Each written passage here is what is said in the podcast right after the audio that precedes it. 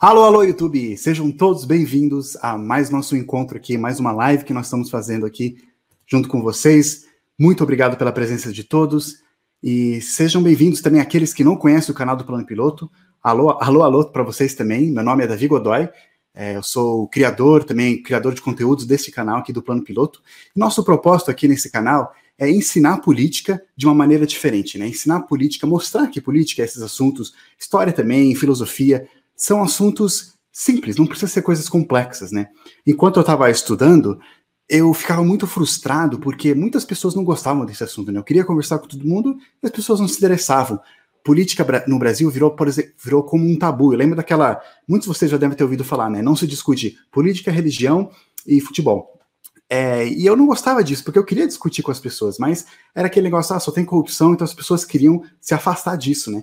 Então, eu criei o canal para mostrar para as pessoas que canal para mostrar para as pessoas que política não precisa ser uma coisa difícil. Você não precisa ter um PhD, estudar um montão, ler vários livros para você poder participar da conversa, ter a sua opinião também e defender seus argumentos. Então, aqui no canal, eu procuro mostrar, né, ensinar, quem não conhece pode olhar os vídeos que a gente tem, são vídeos simples, curtos também, que a gente ensina como fazer, como, como o Brasil funciona, como outros países funcionam também. E também eu foco bastante em nossas construção de argumentos, como a gente pode conversar melhor e sem nos contradizer e tal. Então, nessas eleições é a primeira vez que também, terceira vez na verdade, que eu estou mostrando meu rosto para a gente poder fazer uma conversa aqui. Du duas semanas atrás nós tivemos um debate entre a Marina Elo e a Vera Lúcia, e foi muito legal também. E na semana passada nós tivemos um debate entre alguns candidatos a vereadores. Se você não viu, eu vou colocar, vai aparecer aqui é, uma playlist que eu estou fazendo com isso, vai aparecer aqui no cantinho, acho que é aqui vai aparecer é, para vocês, para vocês poderem assistir esses outros vídeos também. Poderem assistir esses outros vídeos também. Também conheça os outros vídeos do nosso canal. Se você não sabe o que o vereador faz, se você não sabe o que o Poder Executivo faz, se você não sabe é, o, como funcionam as eleições nos Estados Unidos, está acontecendo bastante agora, então tem, temos bastante vídeo sobre isso. E, sem mais enrolação, hoje nós temos. É engraçado que quando nós terminamos o debate na, com as candidatas, né, a, a Vera Lúcia e a Marina Elô, quando nós terminamos, terminamos a live, é, nós conseguimos falar com é, o candidato André Matarazzo, ele apareceu assim, e a gente conversou um pouquinho, é, infelizmente por causa do, da agenda cheia, né, nesses tempos de eleição, sempre a agenda mega cheia, é, ele não pôde participar. Mas a gente conseguiu combinar dessa nossa conversa, então por isso que estamos aqui. Quero reforçar para os outros candidatos também que o canal está aberto para a gente conversar 15, 30 minutos, uma hora, quanto tempo vocês quiserem. É, vocês, a gente pode conversar aqui com vocês para a gente conhecer um pouquinho mais também. Então, hoje, nós estamos recebendo aqui, nós estamos recebendo aqui, é, vou fazer um, tem um resuminho aqui, é, vamos receber o candidato André Matarazzo, do PSD. Né? Ah, cadê? Aqui. É, o André, ele, ele tem trabalhado no setor público já por muitos anos, né? mais de 25 anos, se eu não me engano, já foi ministro, já teve foi várias coisas, já foi ministro, já foi é, secretário estadual, já foi secretário municipal, secretário nas subprefeituras, já foi vereador e já foi, inclusive, embaixador lá na Itália. Então é uma honra nós podemos receber aqui é ele, vou adicionar ele aqui na sala para nós conversarmos. Seja bem-vindo, candidato. Muito obrigado pela, pela essa rapidinho. Eu sei que nessas últimas, na última semana, literalmente, é a semana mais corrida. Então, obrigado por esse tempo a gente poder conversar aqui, uma conversa mais informal também. Davi, muito obrigado a você pelo convite do Plano Piloto. Fico muito feliz de estar aqui, feliz de estar aqui. Fiquei chateado, não deu para não deu para participar aquele dia, né? Cheguei, estava acabando a sua live, Sim. mas para te dizer que é, achei o máximo essa sua iniciativa de fazer um canal para procurar mostrar que a política não é essa picaretagem que a gente tem visto todos os dias. Ao contrário, tem um lado muito bacana, muito produtivo e através da política que você consegue fazer a diferença na vida das pessoas, né? Para você fazer as grandes transformações. É o caminho, é o canal que existe para isso. Eu posso te dizer que nos 30, 25 anos que eu estou ativamente uhum. na área pública, você tem muitos dissabores, claro, tem muitos Sim. problemas, isso tem em tudo, né? Também na empresa Sim. da gente. Mas vale a pena, viu? Pode estar certo que vale a pena. E parabéns por essa iniciativa, porque aí você pode falar numa linguagem moderna, numa linguagem mais, uma linguagem mais leve, o que é efetivamente a política. Isso, exatamente. E eu gosto muito de, aqui no canal, nós temos um público bem variado de idade, a maioria deles são entre 17 e 22 anos, mais ou menos, e também tem bastante um público entre é, 14 e 17 também, que eles sempre estão mandando mensagem, agradecendo e falando, nossa, estou envolvido agora na política por causa do canal. Então é muito legal é, nesse trabalho que nós fazemos aqui, e muito obrigado de novo por esse por estar aqui conosco para conversar rapidinho. Também quero avisar para o pessoal que eu quero muito envolver vocês. Eu vou até ativar aqui os comentários para eu poder ver. É, eu quero muito poder. As perguntas que a gente vai fazer aqui não são só perguntas que eu preparei, são perguntas que vocês trouxeram através do, do Instagram. Então, se você não segue lá, deixa eu até colocar aqui, se você não segue a gente no Instagram ainda, ou no Twitter, é lá, é, arroba o plano piloto, pode seguir lá que a gente a gente pegou algumas perguntas de lá, a gente pegou algumas perguntas de lá, pegamos uma, algumas perguntas de um formulário que nós fizemos e eu juntei algumas perguntas aqui. Então eu quero envolvimento de vocês. E também temos uma, uma equipe aqui que está vendo alguns comentários que vocês estão fazendo online agora, que talvez a gente vai poder usar isso também. Então, sem mais nem menos, vamos começar aqui. É, e eu sempre. A mesma pergunta que eu fiz para Vera Lúcia e para Marina Elô, eu queria fazer para você. Hum. É, para a gente começar assim, para você, né, o que, que é o maior problema assim da cidade de São Paulo e como que você acha que, como prefeito, você pode conseguir resolver, caso eleito, né, ano que vem? Olha, Davi, são muitos os problemas, é, mas acho que o principal, o mais difícil, é a desigualdade que nós temos numa mesma cidade. Né? Hum. Quando você olha, se você for andar pela cidade, vai lá para o extremo sul, em Marcilac, por exemplo, de cada mil bebês que nascem lá, 25 morrem antes de um ano. Se você fizer essa mesma conta em Moema, de cada mil bebês que nascem, um morre antes uhum. de um ano. E na questão também da expectativa de vida, na Sim. própria Sim. cidade de São Paulo, Jardim Ângela, as pessoas vivem em média expectativa de vida de 59 anos. Em Pinheiros, é 80. 80 Na né? mesma cidade, a 40 quilômetros ou 30 quilômetros de distância, não pode. E não precisa ser assim. Isso dá para mudar. Eu tenho convicção, pelo que eu conheço da cidade, por tudo que eu já fiz, que isso é perfeitamente transformável, vamos dizer, numa realidade que é muito melhor para todo mundo. Né? Não é nivelar por baixo, ao contrário, nivelar por é. cima. Por que você acha que tem essa grande desigualdade? Eu lembro também de ir crescendo. Você acha que tem essa grande desigualdade? Eu lembro também de ir crescendo, aprendendo nos livros, assim, é, até internacionalmente, São Paulo é conhecido como uma cidade né, da desigualdade. Tem aquela foto do Morumbi, da favela é. do lado, assim, né? Por que, que você acha que aqui a gente tem isso bastante? Então, porque todo mundo fica só na foto. Todo mundo acha interessante, triste, trágico, mas fica na foto. Você tem, para você fazer essa transformação, você precisaria ter prioridades né, nos seus investimentos. Quer dizer, qual é o foco que você vai dar? Qual a prioridade? Infelizmente, a política nos últimos anos ela passou a se preocupar sempre, o político, muito mais com a próxima eleição do que com a próxima geração, e dá nisso. Então, se você olhar as campanhas agora, né? Não vamos particularizar, não vou nem falar nome, mas se você olha as campanhas do maior tempo, parece estar olhando uma. Parece estar, estar olhando a Dinamarca. Olhando a Dinamarca. Se hum. você vê a forma como estão apresentando a saúde, a educação, as, é, é, é, é Alice no País das Maravilhas. Essa não é a nossa realidade, infelizmente. Esse é o wishful thinking, é o que nós gostaríamos que fosse. Aí sim, vamos trabalhar para isso. Mas é importante mostrar a realidade e pôr dinheiro em cima de prioridades. A prioridade, Sim. a meu ver, nesse momento, são as pessoas, é a mudança da qualidade de vida das pessoas. Então, e falando então em, em, problemas nas campanhas que tem agora, em gestão, aqui temos até uma pergunta aqui enviada para nós pelo Instagram, de Ian Forne. Ele pergunta assim: é, a pergunta para o André Matarazzo: o senhor se inspira em algum político anterior? Olha, me inspiro, claro, isso sem dúvida nenhuma. Como prefeito, dois que para mim foram sempre muito interessantes, que foi e a gente fala, vamos falar dos que já a gente fala, vamos falar dos que já morreram, porque hum. assim ninguém fica ofendido. O Olavo Setúbal, né, que foi um político, foi um prefeito extraordinário, e o José Carlos Figueiredo Ferraz, que era um engenheiro espetacular também. Dois que fizeram fizeram, muita, fizeram a diferença na cidade, porque focaram na necessidade das pessoas.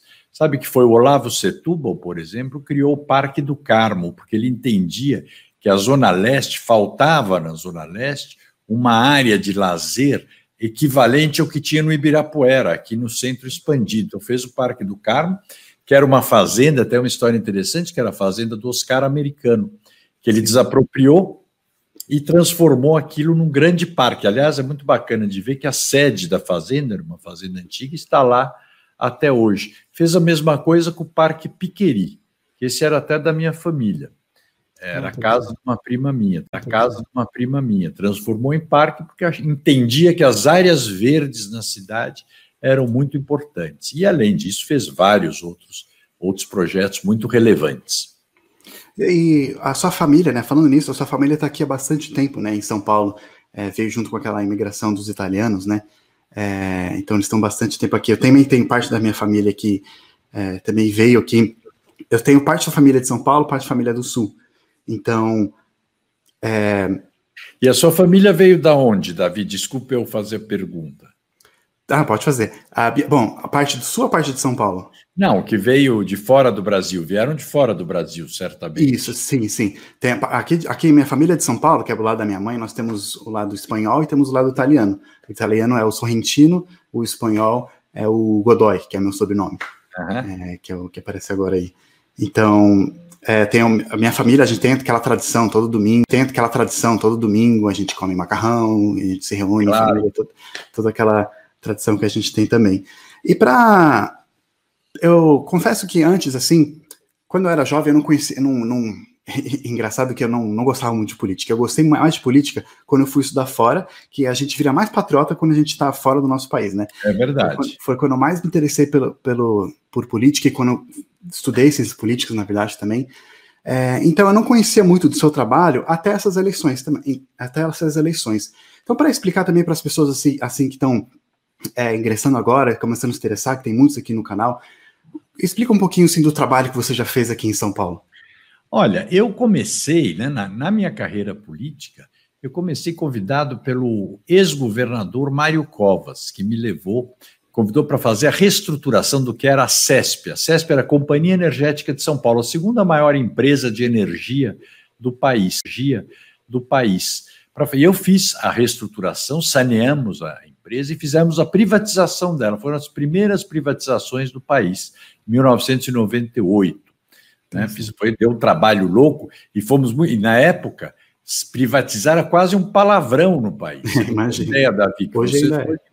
Não, hoje mais ou menos. Mais hoje é o contrário. Os liberais, eu vejo muita gente me chamou outro dia, eu fui chamado aqui que eu era um socialista fabiano.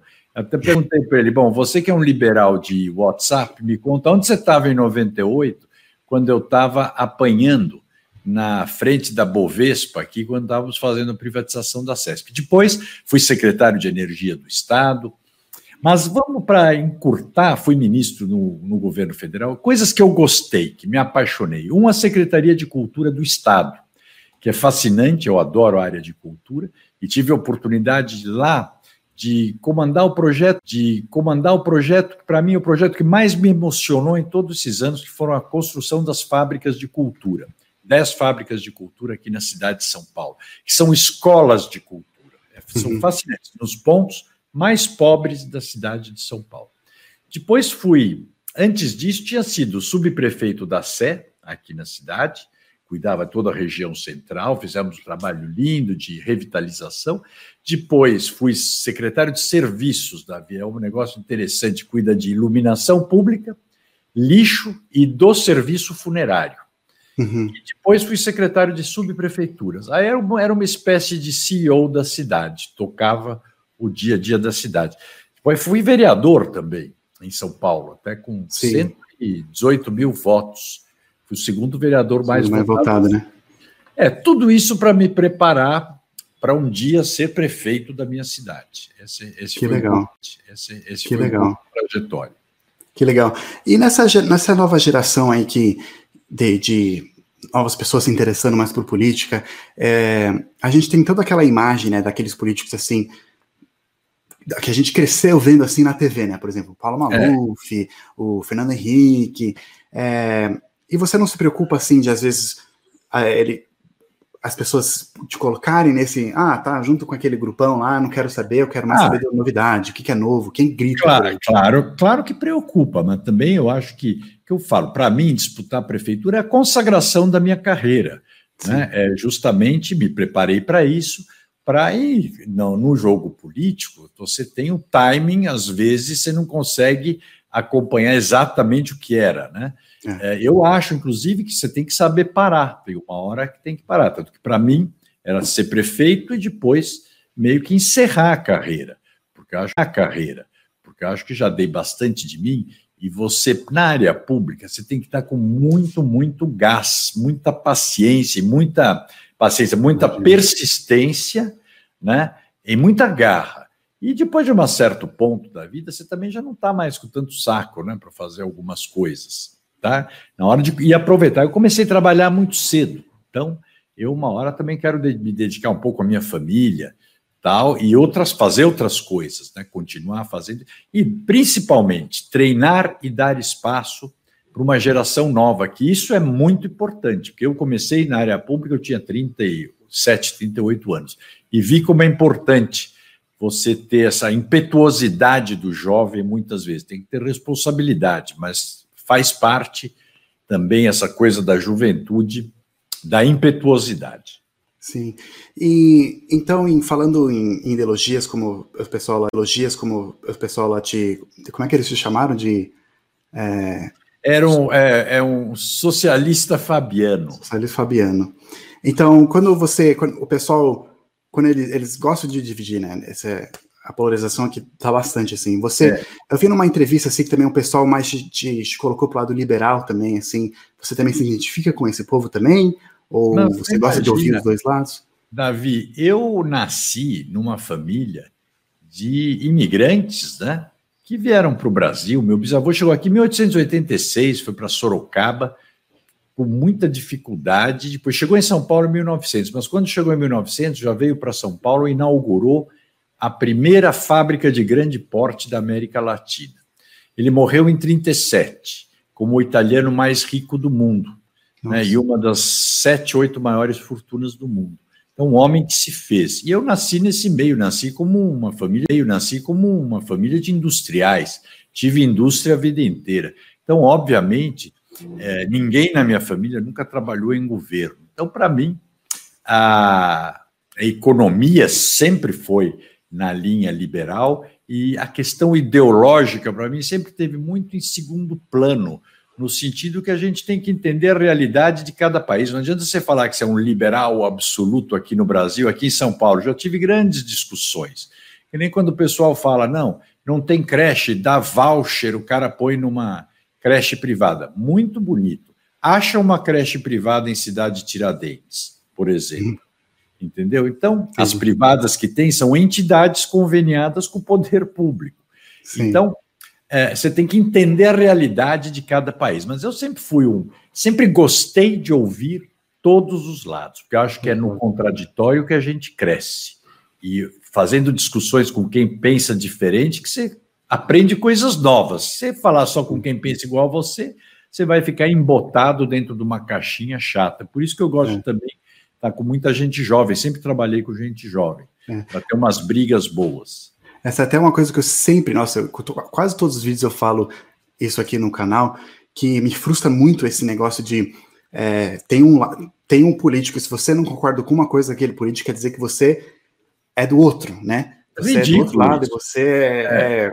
É, te demoniza, né? Ou se você não gosta do outro, então você não, não tem, né? Não tem esse debate de ideias diferentes, né? É só nós versus eles e vilão mocinho, né? O mundo não é assim. É, não era assim, né? E nada é assim na vida da gente. É. O que não nada é assim na vida da gente. É. O que não pode também é aqueles arreglos políticos tradicionais, aquelas aquelas brigas de público e composição contra a sociedade. Isso também não pode. A pessoa tem que ter convicções eu acho Sim. que todo mundo tem que ter convicções. Agora, não é porque você tem suas convicções, você não aceita dos outros. Sim. Né? É, isso que é bom, você tem. Agora, tem que ter convicções. E no Brasil estão em falta as convicções. Os políticos brasileiros, se você olhar, Davi, que eles fazem hoje? Fazem pesquisa, vê o que as pessoas querem ouvir e repete, sai repetindo o que querem ouvir. Então ninguém tem convicção de mais nada. Eu sempre brinco que se Churchill, o primeiro-ministro inglês, fosse brasileiro, ele não teria virado Churchill, porque ele ia ter feito uma pesquisa para perguntar se o povo quer que a gente vá para a guerra ou não. Claro que a sociedade diria que não, ele teria ganho a eleição seguinte, mas teria sido um primeiro-ministro a mais na Inglaterra. Mais na Inglaterra. No entanto, tinha convicção. A convicção dele é que não podia deixar os nazistas avançarem sobre a Inglaterra. Foi para a guerra. Foi para a guerra, perdeu a eleição, mas entrou para a história como o maior estadista do século XX. Isso é importante. É, é verdade. E falando na sua família também, é, tem uma pergunta aqui do Henrique Mello, vou colocar aqui na tela. É, seu avô foi um dos maiores empreendedores do Brasil. E o que planeja fazer para desenvolver para o planejamento da economia, né? No caso de São Paulo? Então, isso, isso bacana a pergunta, porque eu acho que justamente isso, até, até na minha propaganda eleitoral de hoje eu falo nisso. Minha família colocou para nós todos sempre, a gente nas, cresceu com isso, que oportunidade de emprego é essencial para o desenvolvimento porque é isso que gera renda, é isso que traz o consumidor que vai consumir o seu produto, que vai abrir mais vagas, que vai abrir mais vagas de empresas, empregos, que vão ter mais renda, que vão consumir mais. Então, eu acho que agora a prioridade para o ano que vem, para quem assumir a prefeitura, é justamente ativar a economia, reativar a economia. Primeiro ponto, eu acho que nós vamos ter que dar uma aliviada por uns dois meses, pelo menos, para o pequeno e médio empreendedor, que é o pequeno e médio comerciante, que ficou fechado 120 dias e a prefeitura continuou cobrando os impostos dele. Então, isso Sim. asfixiou muito, cara. Então, é fazer uns acordos. Eu financio o seu IPTU, mas em troca você não demite ninguém até o final do ano, alguma coisa assim, para respirar. Ele vai ter mais capital de giro, vai conseguir fazer o negócio dele funcionar melhor. Regularizar todo pequeno comércio, que a periferia tem centenas de milhares de pequenos cabeleireiros, pequeno armazém e tal, todos irregulares. Por quê? Ou porque está em área de manancial, ou porque está ou porque está nas regiões da cidade que não foram regularizadas. Então, o cara, ele tem lá o pequeno cabeleireiro dele, na casa dele, falta licença de funcionamento. Então, ele fica à mercê toda hora do fiscal ir lá achacar ele para não fechar. Sim. Isso é uma preocupação. A outra preocupação, como ele é irregular, ele não tem direito a crédito, ele não pode fazer seguro, nada. E a lei de liberdade econômica autoriza que a prefeitura regularize todo mundo que estiver estabelecido em menos de 40 metros quadrados. Então, regularizar toda essa turma. Fazer um fundo de investimento para microcrédito em vez de gastar esse dinheiro que o Bruno Crovas gastou nessa fonte luminosa no centro da cidade, 100 milhões de reais, para nada, para jogar fora, esse fazer com um fundo de 100 ou 200 milhões para microcrédito, para o microempreendedor, que também Sim. começou o negócio dele, começou a pandemia, ele está lá asfixiado. Então, todas essas coisas. E depois eu acho que vai precisar, porque o desemprego está muito grande, se precisar, a prefeitura fazer umas frentes de trabalho aí temporárias, né, para dar uma mão nesse primeiro ano. Então, são várias medidas. Tal. Agora, para definitivamente você melhorar o emprego em São Paulo, precisa desburocratizar a prefeitura. Acabar Sim. com o negócio das licenças de funcionamento complicadas, você pode fazer autodeclaratória, já que está na lei, aí sim. A prefeitura tem que fiscalizar depois. Se você disse que tem os documentos e não tiver, aí ela te multa mas não antes ficar te segurando, não te deixar começar a trabalhar, segurando, não te deixar começar a trabalhar enquanto ela não diz, disser que pode. Então, desburocratizar. Desburocratizar muito pedido de alvará, desburocratizar muito, botar no aplicativo os pedidos de licença. Ou no caso de obras, a mesma coisa, simplificar muito os processos, acabar com o negócio de criar dificuldade para vender facilidade. Nós precisamos fazer a nossa cidade tem que ser amigável para o empreendedor, para o empresário. E a, durante todo esse tempo que você trabalhou na vida pública, assim, qual que, por que que essas coisas ainda não avançaram? Assim, é mais por causa da posição ou por, porque, por exemplo, é, o PSDB tem, tem governado São Paulo por, por bastante tempo agora. Bom, é, pelo menos sim, no estado sim, também. É, eu nunca fui, mas eu nunca fui governador nem prefeito. Eu, quando eu tive no cargo, quando eu tive no cargo, nos cargos, você pega a CESP mesmo, quando eu passei pela presidência, ela tinha seis ou sete níveis hierárquicos, eu deixei ela com três, por exemplo, desburocratizei muito, muito, informatizamos ela muito.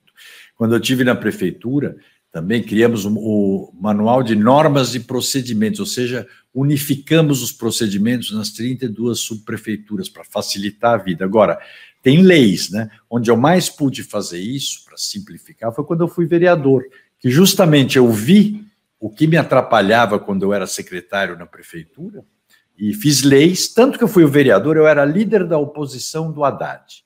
E fui hum. o vereador que tive o maior número de leis sancionadas, que é aprovadas pelo prefeito. Porque depois que se aprova na Câmara, o prefeito precisa sancionar. Sim. Porque eu fiz leis que facilitavam a vida do cidadão. Nós temos que tirar a prefeitura do cangote de quem trabalha. Sim.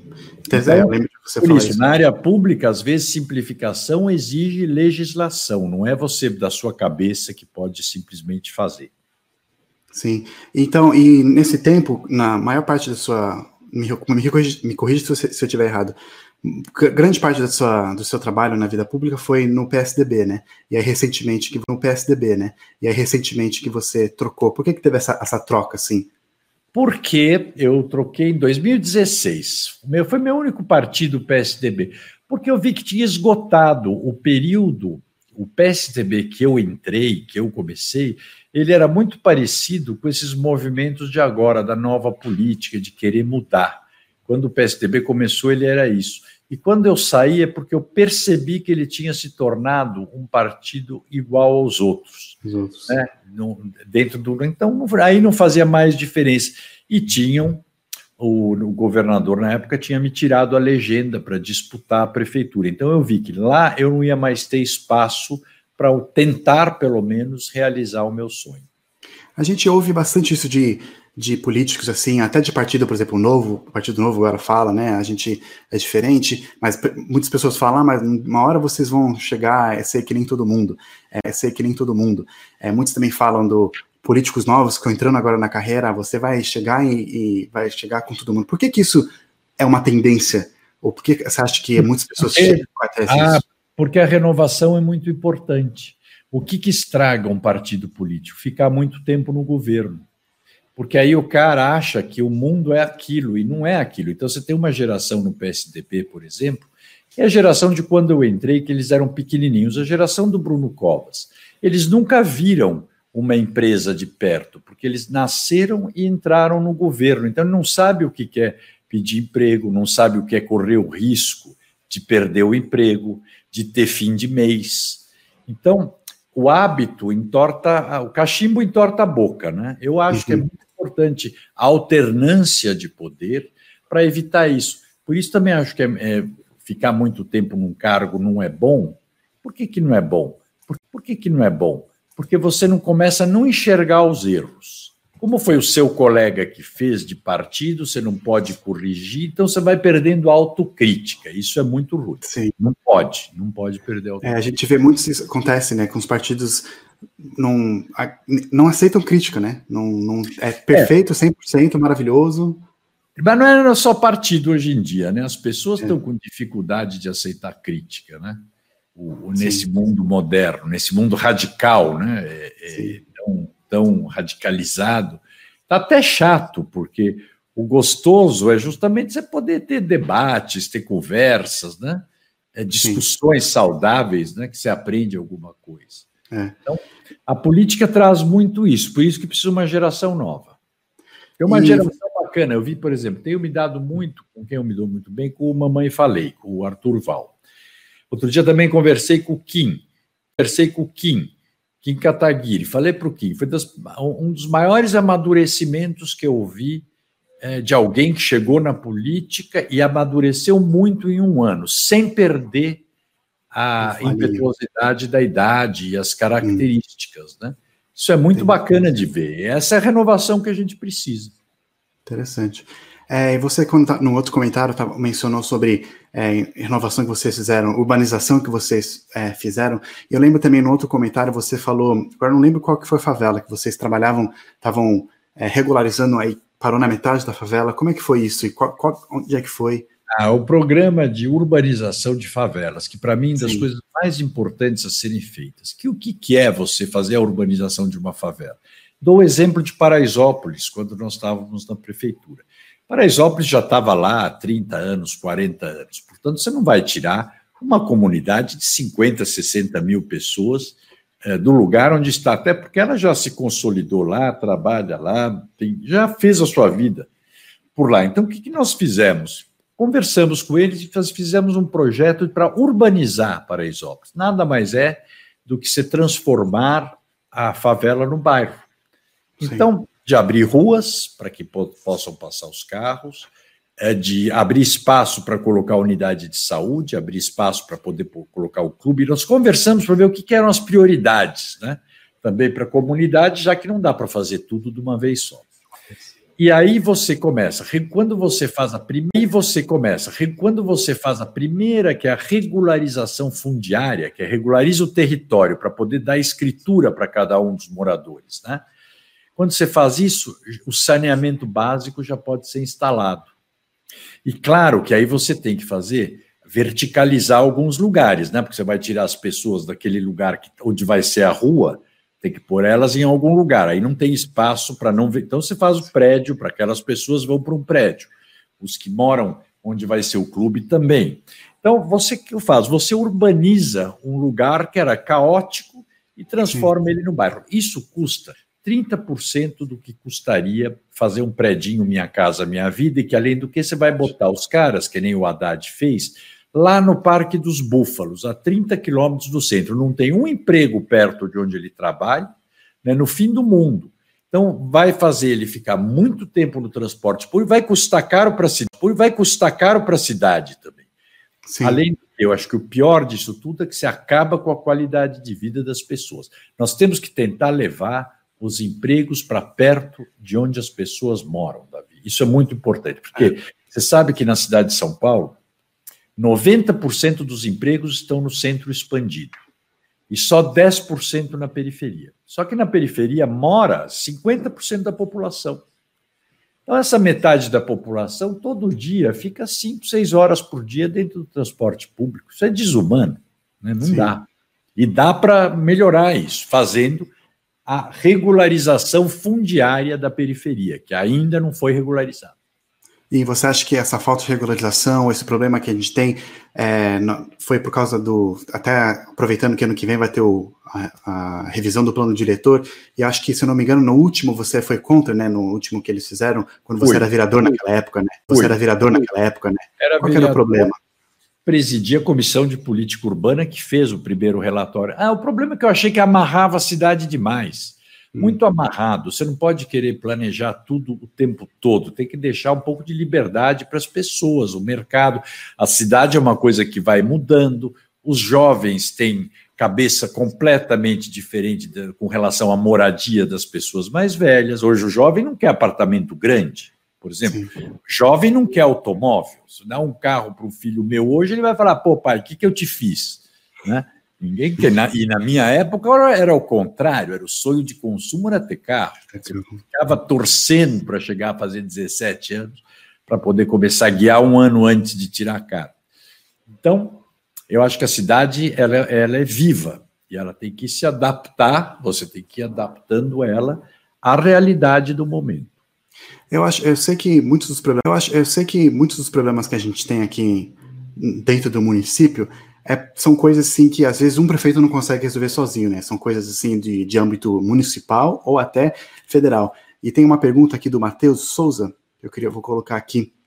É, se você prefere um país com poder centralizado ou cada estado tenha mais autonomia? Ah, mais autonomia, mais autonomia, sem dúvida, e mais município com mais autonomia também. Porque as coisas, eu, como é que eu vejo a cidade, né? para ser prefeito. Já para ser prefeito, para mim, é uma enorme parceria entre o poder público e a sociedade civil organizada. Por quê? Onde você mora, Davi? Eu moro aqui no Bosque da Saúde. Então, o prefeito, para saber quais são as prioridades e os problemas do Bosque da Saúde, ele tem que conversar com a comunidade que mora lá, porque conhece as prioridades e os problemas de um lugar, quem mora e quem trabalha, no, quem mora e quem trabalha no lugar. A cidade ela é feita de 96 distritos. Dentro dos distritos estão os bairros. Cada distrito é diferente do outro. O, a composição de a, a, a, a sociedade é diferente, economicamente eles são diferentes, até geograficamente diferentes. Então a prioridade de um não é a prioridade de outro. Então você tem que conversar, as coisas acontecem muito no lugar, quase na rua, né? Então, por isso que você precisa ter subprefeitos competentes, subprefeitos que tenham capacidade de conversar com a sociedade, que conheçam a região e conheçam as pessoas, porque a descentralização é o sucesso para você atender às demandas da sociedade. Tá? Se quiser fazer um projeto pra, inteiro para São Paulo, vai quebrar a cara porque quem mora em Marcilac não tem nada a ver com quem mora na Lapa, que não tem nada a ver com quem mora em Guaianazes. São realidades, Guaianazes são realidades todas muito diferentes uma da outra.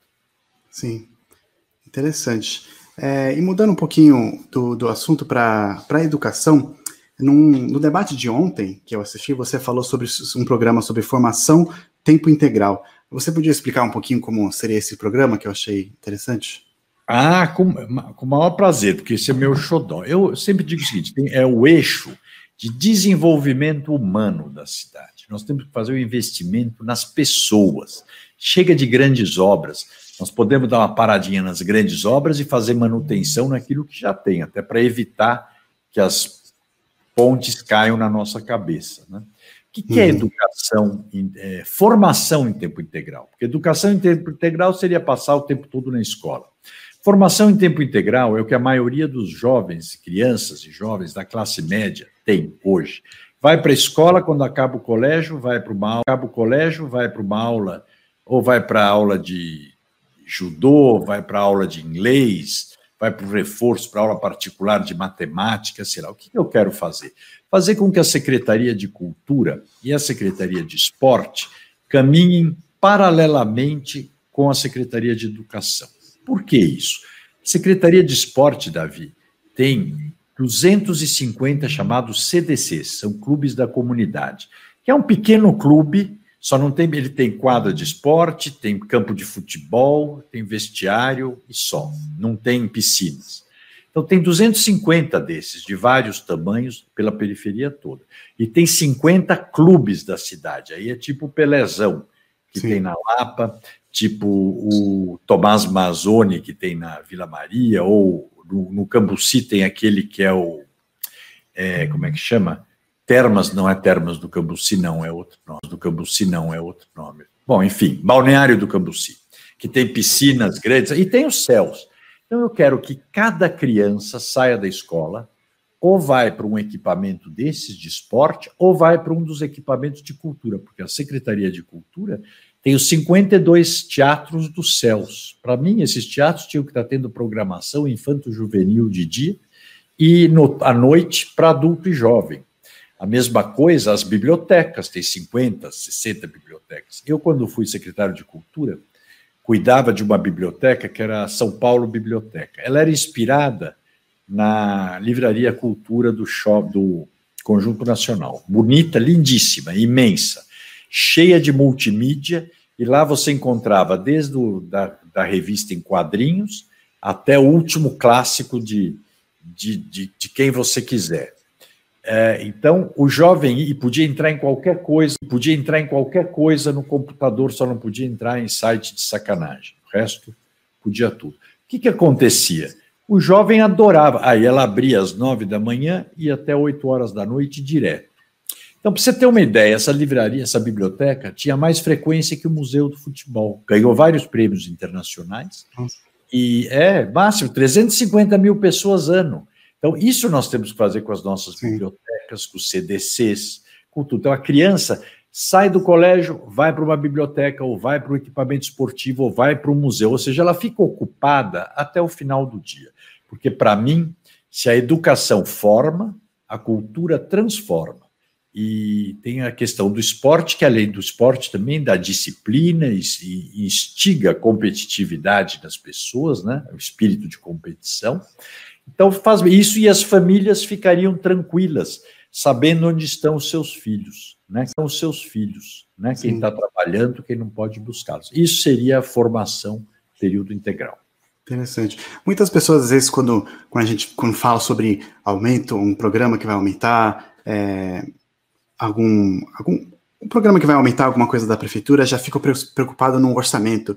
E aí, um, um, uma discussão muito interessante que eu estava vendo, até tem uma pergunta que a gente recebeu também, do, naquele formulário, é, João Alves Félix Leite, ele pergunta, né? Que tem candidato que ele fala que é, a prefeitura tem mais de 17 bilhões na caixa e, outro, e, que, e que também vão cobrar dinheiro de pessoas que estão devendo para a prefeitura e tal. E tem outros candidatos que falam que não tem esse dinheiro e tem mais dívidas. Tem ou não tem? Tem as duas coisas. A prefeitura tem uma dívida a longo prazo, mas é uma dívida relativamente equilibrada. Justiça seja feita, a conclusão da negociação dela foi feita, negociação dela foi feita no período do Haddad. Então o processo foi suspenso, não começou com ele, mas quem concluiu foi ele, é uma negociação que foi feita e foi concluída. A prefeitura está com dinheiro em caixa, sim, tem 16, 16 bilhões, aí está certinho o número dele. Só que tem 11, 17 bilhões, 10 ou 11 são comprometidos. Esse é dinheiro que tem que ir para educação e para a saúde, já tem sim. destino mas tem uma parte que está livre mesmo para investimento aqui. Agora, não basta ser prefeito, você tem que ter equipe, e tem que ter gente, tem que ter projeto, né? tem que saber fazer, fazer a coisa andar.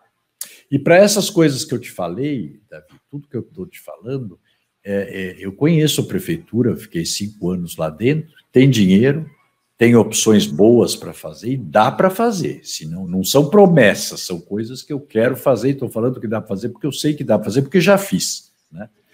Então, uh, então uh, eu tenho muita segurança nisso. Né? Que, Legal. Agora, o que eu que falei, tem que optar. Na nossa época foi feita a ponte estaiada. Tá? É, herdamos ela da Marta.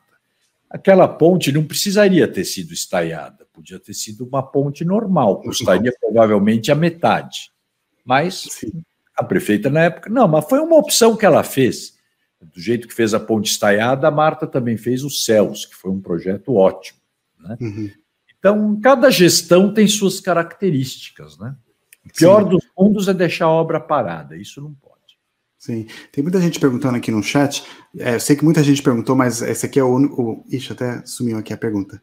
Cadê? aqui, estão perguntando bastante sobre isso, vou colocar aqui. É, João Roberto Gomes. André, sobre... qual que é a sua opinião sobre a Cracolândia? Olha, quando eu estava na prefeitura, a Cracolândia está é na subprefeitura da Sé. Então, eu lidei da Sé. Então, eu lidei com ela há cinco anos. Se nos cinco anos eu deixei de passar por lá dez dias, foi no máximo dez, doze dias. Eu ia todo dia lá. Mas não, não, não, é, quando eu saí da prefeitura, não, não era isso que está hoje. Se tinha 200 pessoas, eram muitas. Eu me lembro que tinha umas 200 pessoas cadastradas. Por Sim. quê? Porque desde que eu cheguei lá, eu conversando com a polícia, procurei entender o que era. Então você tem um problema grave lá, que é o que ocupa o espaço são os dependentes químicos, mas o que atrai o dependente químico lá é o traficante. É a facilidade que o traficante tem de comercializar a droga e proporcionar uh, conforto para o usuário usar. Por então, que nós, é fácil? Começamos, é, nós começamos a fazer o quê? Primeiro, cuidar das crianças, fizemos um programa para crianças, e naquela época era mais difícil que hoje, porque eu falava que tinha que tratar as pessoas, me as pessoas me chamavam de, de nazista, de tudo. Eu acho que tem que tratar o dependente químico pesado, tem que ser tratado. Quem tem na família um dependente químico sabe, porque se não tratar, ele vai morrer. É, vai morrer, você não pode deixar morrer, imagina. Então, o que, que nós começamos a fazer? Olha, comecei a fiscalizar, por exemplo, os hotéis. Todos os hotéis que não tinham licença de funcionamento, comecei a fechar. Depois, os bares, todos eram usados como ponto de venda de droga, né, ou de uso de droga. Então, começou a fechar o que não tinha licença de funcionamento. Aí descobrimos os ferro velhos, que eram clandestinos, que eram receptadores de coisa roubada pelos usuários de droga, também começamos a fechar. Aí reforcei toda a iluminação da região, né? Coloquei iluminação forte, quando quebrava as lâmpadas, arrumava na hora. O coleta de lixo tirava lixo o dia inteiro, lavava as ruas quatro, cinco vezes, quatro, cinco vezes por dia. Não deixava, ou seja, à noite, por exemplo, tinha aquela distribuição de sopa. Eu não deixei mais fazer, porque eu vi que quem fazia distribuição de sopa era o traficante, mas não era para distribuir a sopa, é que ele queria aglutinar todos os viciados lá para entregar a pedra que Sim. o cara tinha. É, então, fomos fazendo, é um trabalho de longo prazo. E os dependentes uhum. químicos têm que tratar, tem que ter programas de tratamento. Hoje já tem, hoje já está mais fácil. Tem leitos também para internação quando for preciso. Você sabe que muito pouco você tem que fazer internação compulsória, né? A grande maioria, a família pede ou a própria pessoa pede, quando ela está. Então, o que eu acho que está errado, você não pode deixar dois ou três bairros, eu tive lá hoje até, no, como Bom Retiro, Campos Elíseos e Santa Efigênia, ficarem reféns do tráfico. E quem mora lá? Quem trabalha lá? Quem trabalha lá não consegue entrar e sair de casa, né? porque está sujeito a ser assaltado, esfaqueado ou qualquer coisa. Né? Então, é como eu vejo: não precisa existir. A prefeitura não pode combater o tráfico, não dá. Não é papel dela, mas ela pode evitar que se transforme ou que se, que se sequestre pedaços da cidade que virem territórios livres do tráfico. Você sabe que 40% ou 60% das pessoas que estão lá têm tuberculose, Davi. Aquilo é uma tristeza, uma tristeza, uma judiação. Não sabia. Interessante. É, e eu sei que a gente já. Eu tenho um monte de pergunta, um monte de pergunta no chat. Pode mas fazer. Gente, a gente está estourando, já, já estouramos o tempo, já estamos com 46 minutos. É, eu queria fazer. Acho que esse assunto também bem pertinente. Tem vários assuntos que têm relacionamento relacionado a isso, né? Já passou também, de novo, governos se diziam mais de esquerda, governos se diziam mais de direita, é, e, e, esse problema persiste, né? O problema das enchentes, que daqui a pouco vai chegar de novo, né? Por que, que, por que, que nunca resolve? Bom, primeiro, a localização física de São Paulo. Segundo, São Paulo está construída em cima de umas milhares e milhares de córregos e nascentes. Impermeabilizaram demais a cidade. Então, a água, quando chove, e é um lugar que chove bastante, a água, quando chove, ela tem dificuldade para escoar. Isso é um, um lado da coisa. O outro lado, que você tem que fazer um trabalho, isso eu fazia, chamava Operação Verão. Né? todo, quando acabava de o período de chuvas que abriu, começo de maio, chuvas que abriu, começo de maio, limpava obsessivamente todo o sistema de galerias, bueiros é, das cidades. Tem que fazer isso. Limpar também os córregos, fazer limpeza manual, que é cortar o capim das margens, manter aquilo sempre curto, e a limpeza mecânica, que é desassorear embaixo. Limpar também todos os piscinões.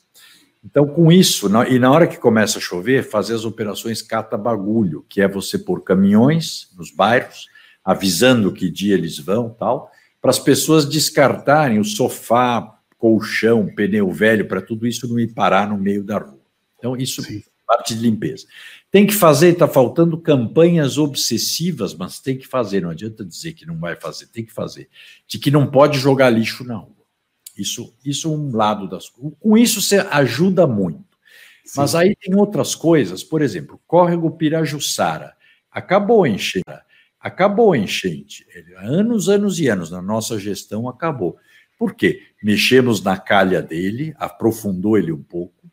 Fizemos dois piscinões, um na divisa com o Taboão da Serra, o piscinão da Sharp, e um antes. Então lá não tem mais.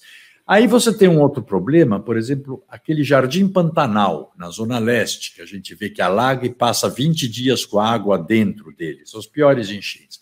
Sim. Porque o Jardim Pantanal, o pessoal foi construindo dentro do leito do rio. Na período de seca do rio, foram invadindo o rio. Então, toda vez que começa a chover, o rio Tietê sobe. A água volta para o leito dele e entra no Jardim Pantanal.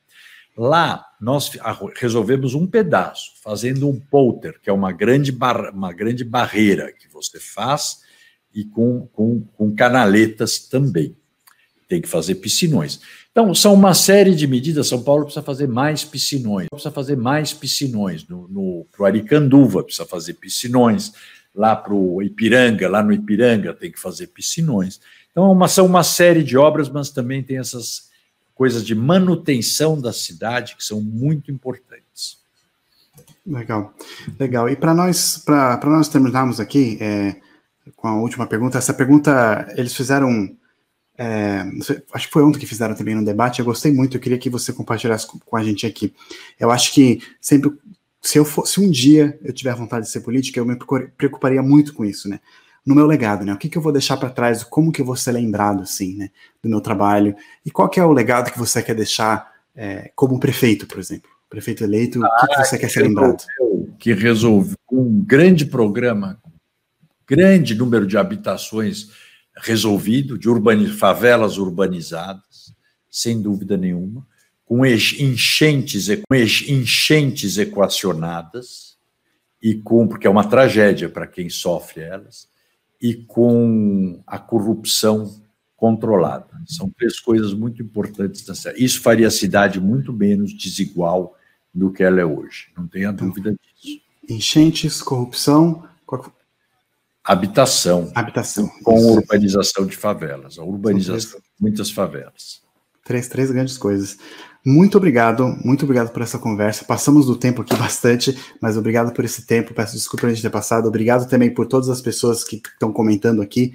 Eu sei que a gente não conseguiu ir com, por todas as perguntas, mas é, já foi um grande privilégio ter você aqui. E muito obrigado por tudo. Alguma última considerações finais? Queria te agradecer muito, te dar os parabéns e te dizer que para mim eu estou à disposição. Deixa passar a eleição. A hora que você quiser, a gente pode voltar a fazer entrevistas, fazer entrevistas, comentários, explicar temas específicos que interessem a você e aos seus ouvintes. E muito obrigado. E não esqueçam, né? Dia 15 tem que votar. O voto útil é aquele voto que vai para o melhor projeto. E o melhor projeto é 55, Matarazzo 55. Tá bom? Isso. Muito tá obrigado, viu, Davi? Um muito abraço. obrigado. Você. Abraço aí. Pessoal, muito obrigado por. Obrigado, é, pela... obrigado pela presença de todo mundo. De novo, lembra-se de conhecer o canal se você não conhece, se inscrever, toda, todo aquele bagulho que eu já falei no começo. E a gente vai se vendo por aí, se vemos no próximo vídeo. Então, isso é tudo, pessoal, e até mais. Valeu!